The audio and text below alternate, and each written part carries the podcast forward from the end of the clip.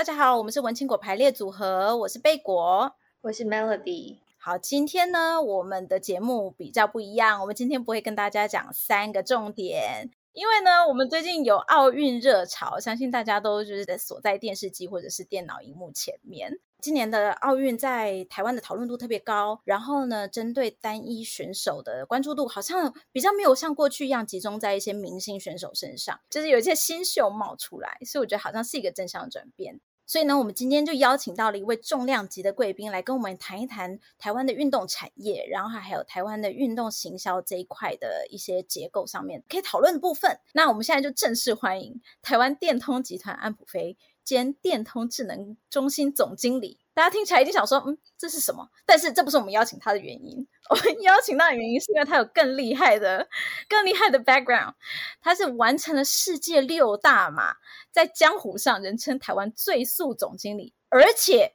身兼跑步不要听的这个 podcast 主持人，而且他又是。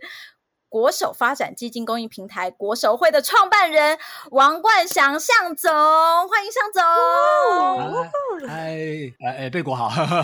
还有这个听众朋友大家好，还 Melody，还 Melody 好。哎，我真的觉得我讲完了这一串这一。这个节目就可以结束了，对，就可以结束了，差不多了。有有有，我有抓到关键字“最速总经理”。没错，为什么叫他最速总经理？因为他跑了世界六大马，里面有五大马都破三呢。向总可不可以跟我分享一下，什么叫做破三？就是一场马拉松是在呃四十二点一九五公里嘛，哈，然后是在三个小时之内完成，那我们就是俗称破三。然后因为因为一般这样子的人口比例非常低。所以呢，就会呃形成就大家的一个目标啊。那呃，我们一般没有跑马拉松，当然是跑不完嘛哈。那一般人如果从没有跑要去开始跑马拉松，可能多半完成的时间大概都会在五六个小时。那所以破三应该是算还不错的这个这个结果，对，对大概是这样子。我就想说，我自己去跑大概可以破破八就不错，还破三呢。那你这样比较划算的，那同样花一一样的钱，你比较划算一点，还可以坐到回收车。对对对对对对。好啦，我们今天邀请来宾来，应该是要来讲讲更热门的议题，就是现在的奥运。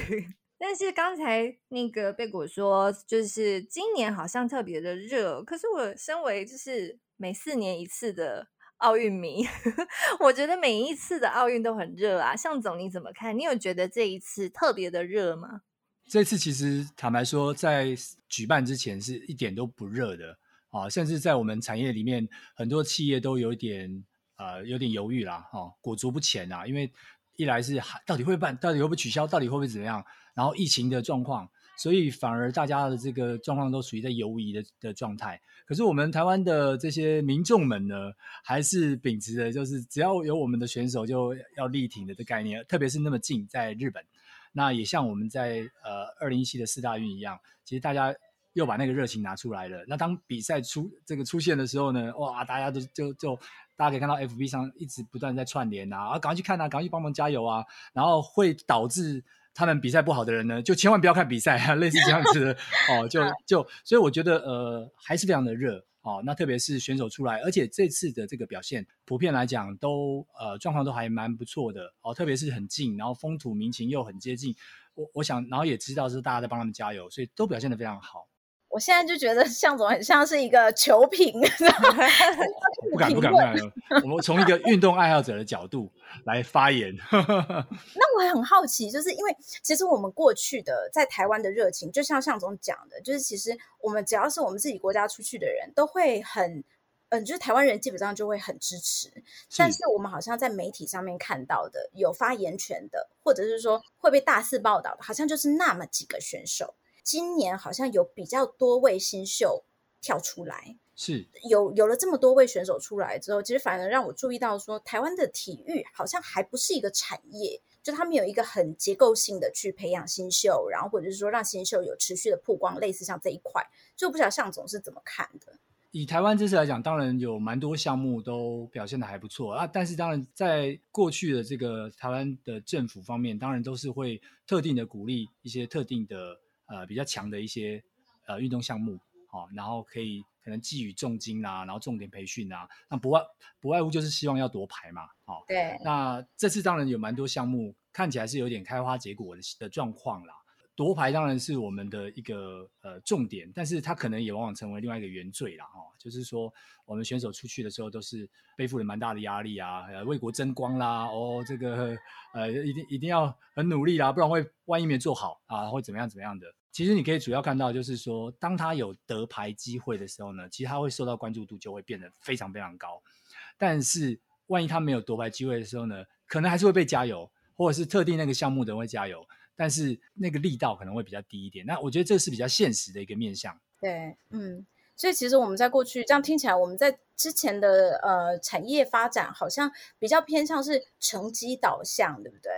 但就是其实整个世界上不都是这样子吗？就是大家还是会比较关注成绩好的，成绩好的选手就锦上添花，然后成绩不好的就只能继续努力这样。对，但是他他形塑就是说，这个运动选手到底是怎么被支持起来或支撑起来的？他是怎么被培育起来的？我觉得这个差别就会蛮大的。呃，这几年这样奥运的这个变化啊，那你可以看到，比如说像对岸啊，比如说像过去啊，在做在美国跟苏联在对抗的时候呢，其实他们的奖牌就是一直在竞争啊。好，然后然后苏联他的这个练习方法跟美国的练习方法，其实那个体系是很不一样的。特别是在一些比较呃过去的共产国家，他们都是用很高压式的，然后专门训练的方式，要要去培育出选手。呃，可能在一些像欧美啊，他们比较是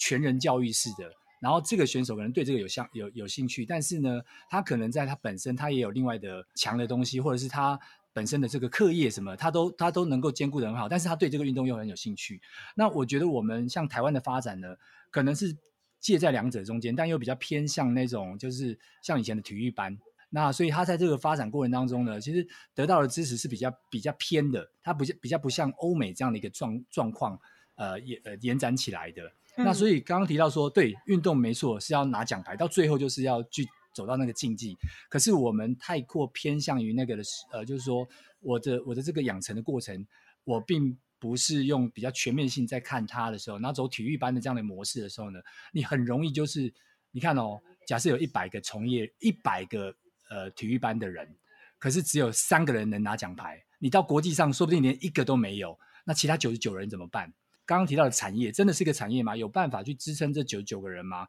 还是这九十九个人在未来这项专业当不再成型？也就也就是说，OK，假设他是射箭，好、哦，那。未来有这个射箭这个产业可以去支撑他，就算他没有办法得牌之后，他可以做教练吗？他可以做呃其其他的这个可能辅助这个产业发展的其他角色吗？啊、对，或者是说他可以再去呃当当教职吗？还有还是有其他的这一百个人里面，所有人都可以去呃承承担了他未来的角色吗？如果没有的话，这个产业其实是很脆弱的。那我在台湾看到，其实大部分的运动它都不叫产业，它都比较破碎的。那可能比较称之为产业的，或许像比如说直棒，像后来现在的这个直篮，慢慢开始，现在最近好像有另外一个直篮联盟要成型了。那这个看起来是比较有有有可能呈现出一些火花的，但其他的话好像都还离蛮远的。哈，对，我觉得刚才向总讲到了一个我非常有感，就是嗯、你有没有一个产业，它并不是为了嗯。我们所谓产业，并不是单纯是为了经济考量，而是当这些选手退下来之后，他有没有其他的角色可以去做？因为像我知道，就是我的朋友们，他们如果是选手，就是被培育成选手，他他在可能学生时代，他都是 focus 在训练上面。那他之后，他唯一的路其实就只有两条：第一个就去当体育老师；第二个，你比较厉害，你就去球团里面当教练。就你好像就是这样了，然后所以其实刚才向总讲的，我我我就觉得，呃，就让我想到那个 David Beck 贝克汉，对，贝克汉，他的呃他的 personal manager 就是叫做个人经纪人，就是一个叫做那个 Terry Burn 的人，我不知道大家有没有听过，我到时候会把相关的讯息，就是也帮大家留在我们的社团里面。就其实他这个人呢，他其实本身他是做他是做按摩员出身的。然后他自己其实原本也有接受过相关的训练，但是他最后他做完了按摩员之后，并不是说他的呃职业生涯就到这边结束了。他其实后来又发展了他不同的经济呃，等于是经济领域。是。那他现在做的非常的成功。就很好奇，想要听听看向总在这边的看法，就是在台湾的所谓的运动员的行销，或者说选手他在做嗯所谓的服务支援产业给他们的资源，跟国外的给他们的资源有什么样子的差别吗？因为我在这边可能比较想要讨论的是，我们在看选手行销的时候，其实有两块，一块是他在运动的 professional 的这一块，那当然还有他身为一个品牌，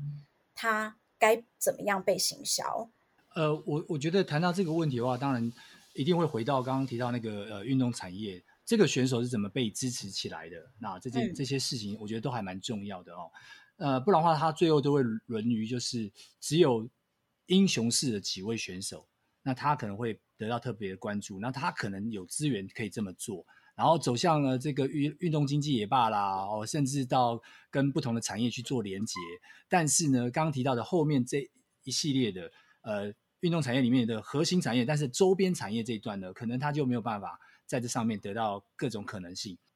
像台湾有好几个好很多的选手，就是可能他家庭本身就可以支持。我刚刚提到嘛，他怎么起来的？他是被国家支持吗？哦，还是他是被家庭支持起来的？还是他跟社会有很强的连接，包含很多的企业连接，然后所以他被支持起来？那这个鸡生蛋，蛋生鸡嘛，他是先有成绩而被支持，还是他开始因为被企业长期的这个支持之后呢，他后来拿到成绩，所以他拿到更多的支持，那他就可以慢慢有更多的这个分工啊，比如说像运动经济也罢，或者或者是说，哎，找更好的教练来教他，或者是像最近的这个我们的小林同学，对不对？其实他长期在在这个中国有打比赛啊，然后或者是说，呃，我我们知道像这种运动这种事情就这样嘛，你想要更强，那你就要到更强的地方去，让自己变得更强。所以他不见得是在国内练哦，你可能要到国际上其他地方去比赛去练习啊。像类似这些东西，我觉得它它会跟后面这个运动经济这一块，它才是呃，你想要让它更完整，它才有机会。不然的话，你永远都会看到就是可能是数得出来的那几个人，因为他的产值可能够高了，所以他可以有运动经济，那他可以有这方面的这个呃教练，他可以有就专属的教练也罢。哦，然后哎，陪练员啊、或者是说他的这个呃运动护理治疗师哦，就各种分工就慢慢出现了。可是台湾有大更大多数的这个运动项目里面呢，这个是不太可能的，他多半都要家庭支持啊，就说哦，家里可能过得去，所以可以支持他去做这件事，然后家里的家里的观念上也可以接受啊。那社会支持相对来讲是少的。啊因为我们的社会支持就是说，企业上企业多半都支持一次性的，比较不愿意支持这种长期的啊，有但是很少。啊，所以我觉得在谈刚刚讲运动经济这一块也罢，或者是走到娱乐经济这一段的时候呢，其实还是会来自于以运动员来讲的话，那他的成绩到底能不能成为世界上的顶尖也罢，或者说台湾里面的顶尖，就算顶尖。这么多的这个运动选手里面呢，我觉得都只是凤毛麟角，所以他会回到那个结构性的问题，我们怎么去重新的去检视我们这个运动的产业这件事情，或者是运动的相关的法令这件事情，我觉得很多结构问题可能得要先解，在这段上才会更完整。跟国外比起来，其实坦白说落后非常多。我们其实昨天有讨论到类似的话题，就我跟 Melody，我们我们在笑说，其实，在台湾，我们的运动选手他的门槛是比较高的。怎么说呢？因为在国外，你只要很努力，嗯、然后而且你要有一些天分，那你就有可能可以站上所谓奥运或者是呃世界级的比赛。但是在台湾，我们看起来好像不是这样，就是你有你有你有努力，你有天分，那都只是基本。但是你还最重要的是，你必须要生到一个好家庭，所以这个门槛真的超高。是是 是，如果你要比的话，你可能就是多半都我们多半都是比欧美，或者比中国，或比日本，因为它是一个跟我们的关联性最高的，然后我们很容易去做连接的。好，那你可以参考怎么样的系统来去训练我们的运动员也罢，或者是形塑一个运动文化，我觉得这是还蛮重要的。那那比如说日，我们以拿日本来看的话，其实日本呃他们的这个课后活动，他是非常重视的。嗯哦，那所以每一个从小到大就是有很多的课后活动，而且他们是非常有系统跟结构性的再去呃强化这个运动文化这件事情。好，所以它不是就是像我们这样子哦，体育班。对，大家知道像比如说像那个香根一传啊，他们那个是真正的体育学校啊，它不见得是第一名哦，通常都是在一般的学校里面，然后他的这个爱好会也罢，或者是社团。